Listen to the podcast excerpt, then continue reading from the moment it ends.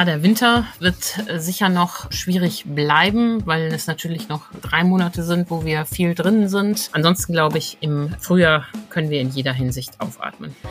Corona, Grippe, Magen-Darm und jetzt auch noch Streptokokken. Gefühlt sind gerade alle krank. Was das mit den Schulen und den Kitas macht und wie Ärzte und Unternehmen auf die Situation blicken, hört ihr in dieser Folge. Ich bin Wiebke Dumpe. Hallo, schön, dass ihr mit dabei seid. Bonn Aufwacher. News aus Bonn und der Region, NRW und dem Rest der Welt. Außerdem sprechen wir später im Podcast noch über den Einzelhandel. Im Interview berichtet die Sprecherin des Handelsverbands in Düsseldorf, wie es den Geschäften in NRW so kurz vor Weihnachten gerade geht. Los geht's aber wie immer mit Meldungen aus Bonn und der Region. Gegen einen Professor an der Kölner Universität läuft ein Disziplinarverfahren. Mehrere Frauen werfen dem Wissenschaftler sexualisierte Belästigung, Machtmissbrauch, Erniedrigungen und permanente Grenzüberschreitungen vor. Das Verfahren gegen den Professor läuft schon seit drei Jahren. Bis heute gibt es aber keinen Abschluss und keine Konsequenzen. Dass die Vorwürfe jetzt öffentlich wurden, liegt an betroffenen Frauen, die am Wochenende im Nachrichtenmagazin Spiegel über die angeblichen Taten berichteten. Die beiden Spiegelautoren haben für ihren Artikel nach eigenen Angaben monatelang recherchiert und sich mit den Frauen getroffen. Zwei der Frauen waren Doktorandinnen bei dem beschuldigten Professor. Sie berichteten davon, dass ihr Doktorvater zu in Anführungsstrichen Modeschauen in sein Büro eingeladen habe, wo er sie nur in der Unterhose empfangen hat. Mit einer von ihnen sei er mehr als ein Dutzend Mal in einem Kölner Stripclub gewesen. Auch andere Lehrkräfte und Gastwissenschaftler seien gelegentlich dabei gewesen.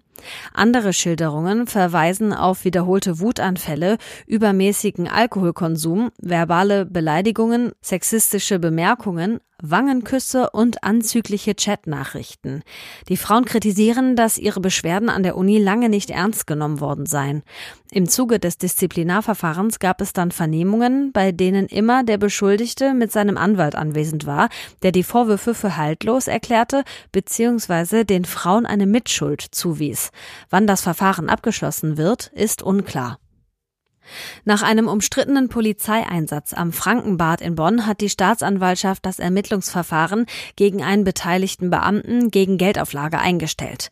Der 35-Jährige, gegen den wegen Körperverletzung im Amt ermittelt worden war, soll eine dreistellige Summe an eine gemeinnützige Organisation zahlen, wie Alexander Klingberg, der Sprecher der Bonner Anklagebehörde, auf Nachfrage mitteilt. Am 10. März 2022 hatte sich vor dem Frankenbad Folgendes abgespielt. Ein aggressiver und betrunkener 33-Jähriger griff einen Mann an. Von der Festnahme des Angreifers existiert ein Video, das ein Zeuge aufgenommen hatte. Darauf ist unter anderem zu sehen, wie der 33-Jährige, der bereits mit gefesselten Händen auf dem Rücken auf dem Boden sitzt, von einem Polizeibeamten umgerissen wird. Er setzt dem Mann sein Knie auf den Kopf. Später schlägt er ihn auch. Der Schlag mit der flachen Hand war es dann auch, der in die Bewertung der Staatsanwaltschaft einfloss. Sie bewertet den Schlag als minderschweren Fall und stellt das Verfahren nach Paragraph 153a der Strafprozessordnung gegen Geldzahlung ein. Polizeipräsident Frank Höfer hat nun die Ermittlungsakte angefordert, um auf dieser Grundlage den Vorgang nochmal disziplinarrechtlich zu prüfen. Das Untergeschoss des früheren Karstadt-Gebäudes an der Poststraße in der Bonner Innenstadt, wo unten ein DM-Markt drin ist und eine Aldi-Filiale, ist bis auf weiteres dicht. Das bestätigte die Eigentümerin Aachener Grund. Vor circa zwei Wochen habe sich aufgrund eines Defekts der Sprinklerpumpe der Brandschutzanlage im Untergeschoss Wasserdampf im Stromkreisverteiler abgesetzt, weshalb aus Sicherheitsgründen die Stromversorgung im Untergeschoss abgestellt werden musste. Wann die Stromversorgung wieder möglich ist, ist noch unklar. Nicht davon betroffen sind die oberen Etagen. Im ersten und zweiten Stock soll demnächst Pieck und Kloppenburg einziehen. Aktuell laufen die Umbauarbeiten. Die Baustelle wird aber extern mit Strom versorgt, sodass die Arbeiten aktuell nicht beeinträchtigt sind. Das ehemalige Kloster Kalvarienberg in Ahrweiler soll in Zukunft zu Wohnzwecken genutzt werden. Die Planungen stoßen im Stadtrat der Kreisstadt auf großes Wohlwollen. Dort wurde nun das Bauleitverfahren gestartet, damit das unter Denkmalschutz stehende, weithin sichtbare Gebäude in Zukunft zu Wohnzwecken genutzt werden kann. In den Klostergärten sollen außerdem Wohnhäuser errichtet werden. Ein Hotel soll, wenn möglich, entstehen und Raum für einen kleinteiligen Einzelhandel oder Gewerbeflächen für kleine Betriebe soll geschaffen werden. In einem ersten Schritt hatte die Stadt im vergangenen Jahr mit dem Projektentwickler eine Rahmenvereinbarung zu Erschließungsmaßnahmen und Parkraumnachweisen geschlossen. Es musste auch sichergestellt werden, dass der Betrieb des benachbarten Gymnasiums und der Realschule in Ahrweiler gewährleistet ist. Ich weiß nicht, wie es euch geht, aber in meinem Umfeld bin ich gerade gefühlt die Einzige, die nicht erkältet ist oder die kein Corona hat oder nicht mit Magen-Darm flach liegt oder mit irgendwas anderem. Wir stecken in einer richtig heftigen Krankheitswelle und die führt nicht nur dazu, dass alle flach liegen und sich schlecht fühlen, sondern sie hat auch Folgen für Schulen, Betriebe und für den Einzelhandel. Schauen wir genauer drauf mit Antje Höning. Sie leitet bei der Rheinischen Post die Wirtschaftsredaktion. Hi Antje, willkommen im Aufwacher. Hallo Wiebke. Ist es nur mein Gefühl oder ist es gerade echt so eine der größten Krankheitswellen, die wir je hatten? Ja, ich habe jemanden gefragt, der es wissen muss, Oliver Funken, Chef des Hausärzteverbands Nordrhein. Und er sagt, es handelt sich derzeit schon um eine enorme Infektionswelle. Das ist deutlich mehr, als wir sonst im Winter hatten. Und hier kommen eben einfach mehrere Sachen zusammen. Äh, es gibt nach wie vor viele Corona-Infektionen. Es gibt bei den Kindern die Infektionen mit RS-Viren. Es gibt bei Kindern und Alten Infektionen mit Influenza-Viren. Und jetzt kommen noch Streptokokkenbakterien hinzu. Kannst du mal kurz erklären, was das genau ist? Also welche Symptome man hat, wenn man sich damit ansteckt? Ja, diese Streptokokken-A-Bakterien können harmlose Halserkrankungen machen, aber sie können äh, äh, auch Scharlach auslösen, was grundsätzlich auch kein Problem ist aber sie können eben auch Scharlach mit Komplikationen machen. Und das ruft in Europa ähm, und andernorts schon äh, die Experten auf den Plan. Die Weltgesundheitsorganisation warnt bereits vor vielen Fällen, vor einer Häufung dieser Fälle. Und in ähm, Großbritannien sind laut dem britischen Gesundheitsministerium auch ähm, 19 Minderjährige bereits an den Folgen dieser bakteriellen Infektion gestorben. Also das ist schon richtig übel. Hm, klingt heftig. Ähm, bakterielle Infektion hast du gerade gesagt. Das heißt, sie sind mit Antibiotikum in der Regel ja ganz gut behandelbar. Jetzt ist es aber gerade ja auch so, dass Medikamente oft knapp werden. Darum ging es ja auch gestern schon im Aufwacher. Ist denn jetzt genug da, um diese akuten Fälle alle zu versorgen? Ja, in Deutschland ist ähm, genug Antibiotikum da, um diese Fälle zu versorgen. Das hat Thomas Preis, der Chef des Apothekerverbands Nordrhein, auch nochmal beruhigend erklärt. Ähm, und das ist ja der Unterschied. Virale Erkrankungen kann man oft nicht gut behandeln. Bei Corona hat es lange gedauert, bis es Paxlovid gab und richtig beenden tut das ja die Krankheit auch nicht. Aber bakterielle Infektionen wie Scharlach oder Halsentzündung kann man eben sehr gut mit Antibiotika behandeln. Was aber auch in Deutschland ein Problem ist, ähm, nicht immer ist das Mittel da, das der Arzt aufschreibt und da muss der Apotheker den Arzt anrufen, können wir ein anderes nehmen, können wir austauschen. Das ist natürlich gerade im Notdienst ein ziemlicher Aufwand und ein ziemliches Hin und Her oder auch ein Problem. Und wer weiß, wie es weitergeht. Der Apothekerverband sagt auch, dass fürs nächste Jahr bei Antibiotikasäften manchen ähm, schon Lieferprobleme angekündigt sind. Also mm, das ist schon eine üble Lage gerade. Ja, klingt sehr angespannt, aber es ist ja trotzdem nicht so, als müssten wir jetzt in Panik verfallen, weil du hast ja erklärt, es gibt immer Möglichkeiten und in der Regel funktioniert dann auch die Gesundheitsversorgung weiter ganz gut hier, oder? Genau, auf jeden Fall. Das ist auch ein großer Unterschied zu Großbritannien. Da musste die Regierung einräumen, dass es einen Mangel an Antibiotika für Kinder gibt. Und da können wir ganz klar beruhigen, in Deutschland gibt es genug Antibiotika für Kinder, um Scharlach und andere bakterielle Erkrankungen zu behandeln. Diese ganzen verschiedenen Infekte und Wellen, die, die sie dann eben auch mit sich bringen, die führen auch dazu, dass Personal ausfällt. Für eure Recherche habt ihr auch Zahlen dazu äh, bei den Kitas und bei den Schulen äh, angefragt bzw. mal nachgeschaut.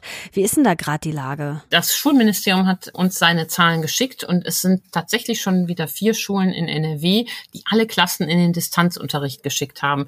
Jetzt sind vier Schulen ähm, von den insgesamt fast 5000, die wir haben, nicht viel, aber dort geht eben kein Kind zur Schule. Ähm, in Zeiten vor Corona wäre das ja äh, undenkbar gewesen. Was wären das für Schlagzeilen gewesen? Mhm. Und 50 Schulen müssen auch schon wieder auf eine Mischung aus Präsenz, Distanz und Wechselunterricht setzen, weil zu viele Lehrer fehlen und der normale Unterricht nicht mehr aufrechterhalten werden kann. Das ist schon Wahnsinn.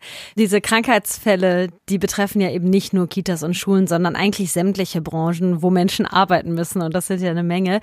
Wie geht zum Beispiel der NRW Einzelhandel damit um? Ist ja jetzt gerade mit Blick auf Weihnachten bestimmt auch nicht so leicht, oder? Ja, ich äh, weiß nicht, wo du einkaufst. In meinem Supermarkt hat lange ein Schild gestanden, wegen Personalausfällen, Krankheiten und äh, Urlaub ähm, äh, schließen wir unsere Bedientheken äh, zwei Stunden früher, als der Laden schließt. Da ging es um Käsetheken zum Beispiel.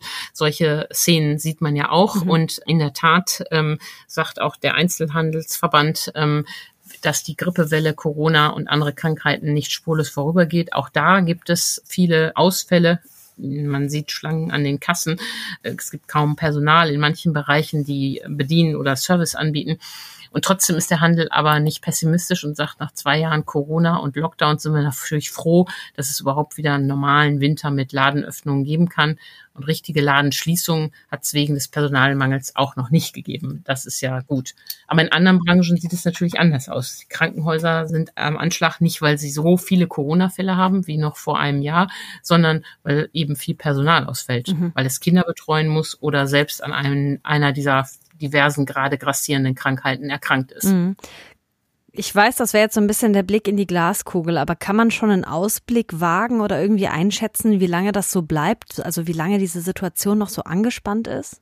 Ja, der Winter wird äh, sicher noch ähm, schwierig bleiben, weil es natürlich noch ähm, drei Monate sind, wo wir viel drin sind, äh, was ja immer äh, die Verbreitung von Infektionskrankheiten aller Art fördert. Im Frühling wird sicher alles ähm, viel besser wo man sicher mit Sorge noch hingucken muss, ist, was in China passiert. Da gehen ja äh, nach der Rolle rückwärts, also dem totalen Lockern, die Infektionszahlen dramatisch hoch. Und da ist eben die Frage, was bedeutet das für die Pandemie? Mhm. Also wird es gelingen, die Pandemie im nächsten Jahr zu beenden, was ja auch die Weltgesundheitsorganisation nicht ausschließt? Oder führt der Ausbruch in China jetzt dazu, dass da neue Varianten entstehen. Aber das ist dann tatsächlich Glaskugel, da ist vieles möglich. Ähm, und äh, zum Glück sind wir ja geimpft zu großen Teilen ähm, in Deutschland mit einem guten Impfstoff. Und die Chinesen bekommen jetzt die ersten Dosen BioNTech von uns, weil ihr eigener Impfstoff eben nicht gut ist. Mal gucken, wie das da in China weitergeht und was das für Folgen hat. Ansonsten glaube ich, im Frühjahr können wir in jeder Hinsicht aufatmen. Das sagt Antje Höning. Dankeschön für die Infos. Vielen Dank, Wiebke. Übermorgen ist Heiligabend und viele müssen bestimmt noch mal los, um was fürs Fest zu besorgen. Vermutlich sind es gerade eher weniger die Geschenke, denn dieses Jahr sagen laut einer Umfrage des Marktforschungsinstituts INSA viele Leute, wir kaufen gar keine Weihnachtsgeschenke. Unter anderem, weil gerade alles teurer ist und viele ihr Geld lieber zusammenhalten wollen. Die große Energierechnung, die kommt ja auch noch. Dem Einzelhandel gefällt das. Ihr könnt es euch sicher denken, gar nicht so gut, dass wir gerade nicht so in Feierlaune sind. Wir haben gerade im ersten Thema schon kurz den Einzelhandel und die aktuelle Lage vor allem mit Blick auf die Krankheiten angekratzt. Wir wollen da jetzt aber noch mal ein bisschen ins Detail gehen, wie es da gerade generell so läuft. Und das machen wir mit Karina Peretzke. Sie ist Sprecherin beim Handelsverband in Düsseldorf und jetzt zu Gast im Aufwacher. Hallo, Frau Peretzke. Hallo. Mal ganz gerade ausgefragt, wie läuft denn gerade das Weihnachtsgeschäft im Einzelhandel so? Es ist durchwachsen. Es ist wirklich durchwachsen dieses Jahr. Also die Hoffnungen für dieses Weihnachtsgeschäft waren wirklich hoch. Wir kommen aus zwei Jahren Pandemie, vielfach sind Rücklagen bei den Händlern aufgebraucht. Ähm, da war natürlich jetzt die Hoffnung, dass dieses Weihnachtsgeschäft das so ein bisschen rausreißt. Bisher, wie gesagt, läuft es eher durchwachsen und da muss diese Woche noch ein bisschen was passieren, ähm, was die Umsätze angeht. Das ist ja eigentlich jedes Jahr ähnlich, ne? Also die Weihnachtsstimmung, die nimmt von Woche zu Woche zu. Und auch bei den Umsätzen im Einzelhandel ist das so. Der erste Advent, der ist noch sehr verhalten und den Höhepunkt hat man dann eigentlich so am dritten Adventswochenende, also kurz vor Weihnachten dann nochmal. Ist es dieses Jahr nicht so? Schon, schon aber im verhaltenen Maße. Also wir haben schon gesehen, dass es wirklich verhalten ins Weihnachtsgeschäft gestartet ist, hat jetzt über den Advent immer ein bisschen mehr an Fahrt aufgenommen, hat sich aber jetzt zum vierten Advent tatsächlich wieder ein bisschen ähm, gelegt, dieses, diesen Schwung, den wir hatten. Und von daher, aber wir haben auch noch eine sehr lange Zeit bis Heiligabend. Heiligabend fällt auf einen Samstag, wo man auch noch mal Last Minute shoppen kann. Von daher liegt die Hoffnung jetzt wirklich in dieser letzten Woche und natürlich auch auf die traditionell starke Zeit zwischen den Jahren. Stimmt, da haben ja viele noch frei und lösen vielleicht auch die ganzen Gutscheine ein, die sie zu Weihnachten geschenkt bekommen haben. Woran liegt das denn? Ist das die Energiekrise oder ist es die Inflation oder wie so oft vielleicht auch der Onlinehandel? Es scheint tatsächlich so, als wäre es dieses Jahr mit hauptsächlich die Energiekrise. Onlinehandel ist zwar die letzten Jahre auch Corona-bedingt sehr stark gewachsen, aber er leidet dieses Jahr auch einen Dämpfer. Also deswegen kann es der Onlinehandel nicht alleine sein. Plus viele stationäre Händler sind spätestens seit Corona auch online aktiv. Das heißt, diese ganz krasse Unterscheidung kann man eigentlich gar nicht mehr so richtig ziehen. Deswegen ähm, wird es wahrscheinlich hauptsächlich die Energiekrise sein, die die äh, Kunden einfach zurückhaltend sein lässt. Was mir mal aufgefallen ist, der Onlinehandel, der hat in diesem Jahr echt Probleme auf den letzten Metern. Also selbst die Marktführer konnten am Wochenende keine garantierten Lieferzeiten vor Weihnachten mehr geben. Davon müssen Sie doch dann im stationären Einzelhandel eigentlich profitieren. Also für Last-Minute-Shopping ist natürlich der stationäre Einzelhandel prädestiniert. Ähm, es gibt vielleicht nicht mehr das eine Spezialobjekt, das Sie brauchen, aber die Kollegen können auf jeden Fall was Vergleichbares empfehlen. Die Läden sind gut ausgestattet, was Geschenke angeht, gerade bei den Klassikern. Also da lässt sich diese Woche auf jeden Fall noch was finden, falls man noch nicht unterwegs war oder schon unterwegs war und noch nicht fündig geworden ist. Macht es denn bei der Bilanz am Ende einen Unterschied, wohin ich schaue? Also sind die Zahlen in Düsseldorf, in der Innenstadt besser als jetzt zum Beispiel im Bergischen Land oder in einer kleineren Stadt am Niederrhein? Also wir haben in unseren Umfragen schon gemerkt, dass von der Tendenz die größeren Innenstädte etwas besser im Weihnachtsgeschäft aktuell dastehen als die kleineren ist aber wirklich sehr, sehr branchenspezifisch auch. Ähm, aber ja, von der Tendenz sieht es in den größeren Innenstädten aktuell etwas besser aus. Mich würde jetzt zum Schluss noch interessieren, ob es so einen Geschenketrend gibt in diesem Jahr. Also irgendwas, was ganz stark nachgefragt wurde. Vor ein paar Jahren war das ja mal dieser, dieser digitale Bilderrahmen.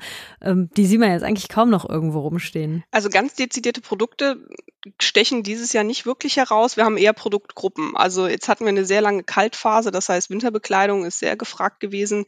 Ähm, aber auch die klassischen Weihnachtsgeschenke werden einfach dieses Jahr auch wieder unterm Baum liegen. Also Parfüm, Schmuck, Bücher, das sind so die, die Produkte, die immer nachgefragt werden. Ähm, Lebensmittel gehen natürlich immer gut. Ich denke mal, die werden diese Woche auch besonders gut laufen, ähm, damit sie es alle zu Hause schön machen bei äh, Braten oder vegetarischem Gericht. Haben Sie denn schon alles zusammen? Nein, Ach, Sie müssen noch richtig Geschenke besorgen? Ich brauche noch ein paar Kleinigkeiten. Ja, ich muss tatsächlich noch mal ins Autohaus. Ins Autohaus? Ja, äh, Scheibenwischer. Ach so, ich dachte schon. Vielen Dank, Karina Peretzke, Sprecherin des Handelsverbandes NRW. Ich wünsche Ihnen schöne Weihnachtstage. Danke. Für Sie auch. Und das hier könnt ihr heute auch mal im Blick behalten. Die Ergebnisse des Treffens mit US-Präsident Biden und dem ukrainischen Präsidenten Zelensky. Der war gestern in die USA geflogen, um da unter anderem über weitere militärische Hilfen für die Ukraine zu reden.